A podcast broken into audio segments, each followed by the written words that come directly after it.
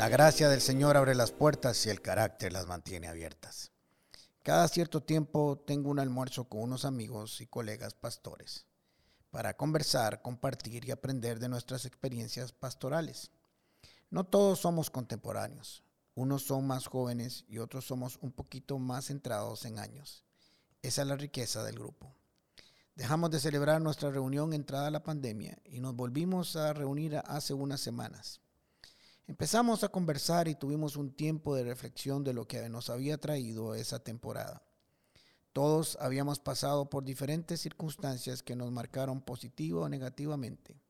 La mayoría habían sido dolorosas. Cada uno de nosotros la experimentó y la vivió según su edad y los años de servicio. Los más jóvenes estaban viviendo momentos y circunstancias que nosotros los más viejillos ya habíamos pasado por ahí ya habíamos experimentado. Ellos, los más jóvenes, estaban viviendo pruebas como las que se pasan al principio del ministerio y pudimos aportarles algo de nuestra experiencia porque ya habíamos tenido el privilegio de pasar por ahí y vivirlas. Hoy digo privilegio, pero cuando las estaba viviendo y pasando no las llamaba así, les llamaba pruebas. En un mundo ideal, sería bueno que uno aprendiera las cosas duras en un manual y ya, una lectura intensiva y ya. Pero no es así, así no funciona la vida. Tanto las cosas buenas como las que consideramos malas son parte de un cúmulo de experiencias que nos hacen madurar.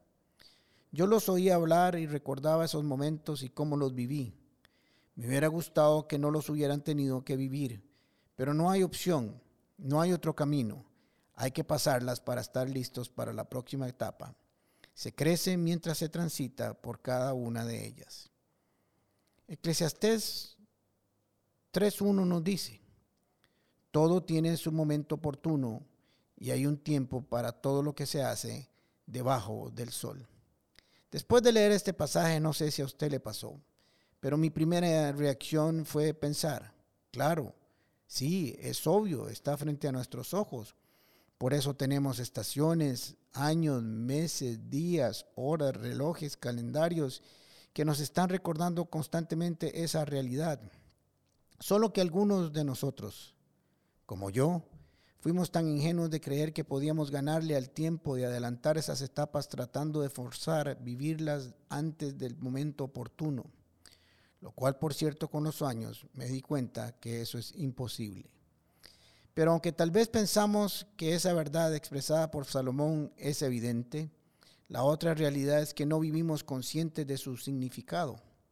Todo lo contrario, paradójicamente luchamos con lo que es natural en el desarrollo del ser humano, el tiempo. En lugar de aprender a vivir cada una de las etapas y momentos con los que nos enfrentamos, tratamos de saltarlas como con una garrocha, creyendo que si la brincamos y la saltamos al otro lado, nunca tendremos que vivirlas o enfrentarlas. Y eso es una irrealidad. Todo tiene su momento oportuno, dice Salomón. Si entendiéramos bien esta verdad, que es más que un pensamiento filosófico, no habríamos cometido, al menos yo, tantos errores con costos tan altos emocionales, física, económica y espiritualmente. Porque hay una diferencia entre saber, entender y poner en práctica. Cuando somos niños queremos adelantar los tiempos y sin haber aprendido lo suficiente o más bien lo correspondiente y sin estar preparados para enfrentar los retos y las presiones que vienen con la adolescencia, queremos adelantarnos y entrar en ella. Cuando estamos en adolescencia, queremos adelantarnos nuevamente y entrar lo más pronto posible a la adultez.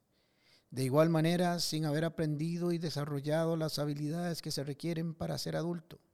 Nuevamente queremos saltarnos esa etapa sin haber hecho un presupuesto emocional de este salto anticipado. Ah, pero cuando somos adultos ya no queremos que el tiempo siga acelerado. Queremos que el tiempo vaya más despacio, disfrutar más cada momento, poner en práctica lo aprendido y sacarle el mejor jugo posible a esa etapa. Y quedarnos allí lo más posible hasta que el tiempo nos recuerde la hora de pasar a la siguiente etapa. Por eso, en ese tiempo hay que aprender. Hay que aprender que hay un tiempo para todo lo que se hace bajo el sol. que adelantarnos, lo cual es imposible, es tratar de vivir una etapa que no nos pertenece y provocarnos heridas al transitar por un terreno por el cual no sabemos caminar y del cual sabemos poco. Pero si vivimos correctamente cada etapa, cada momento, tendremos la experiencia a nuestro favor que nos ayudará a enfrentarlo correctamente. No sé el momento o la temporada que estás viviendo, pero si logras entender que cada etapa es una oportunidad para sembrar una buena semilla y cosechar su fruto en la próxima estación, te será más fácil y placentero pasar por ahí sin tener que correr o buscar atajos. Porque la siembra y el aprendizaje requieren tiempo. ¿Por qué no te tomas un momento para pensar?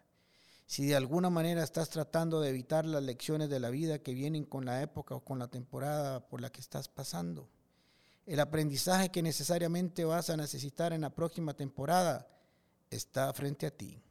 La carta a Santiago nos dice en el capítulo 1, amados hermanos, cuando tengan que enfrentar cualquier tipo de problemas y dificultades, considérenlo como un tiempo para alegrarse mucho, porque la fe siempre será puesta a prueba y la constancia tiene la oportunidad para desarrollarse y permitirnos crecer. Así que dejen que crezca, pues una vez que su constancia haya sido desarrollada plenamente, serán perfectos y completos y no les faltará nada. Por cierto, si necesitan sabiduría para pasar la prueba, pídela que nuestro Dios es generoso y se la dará.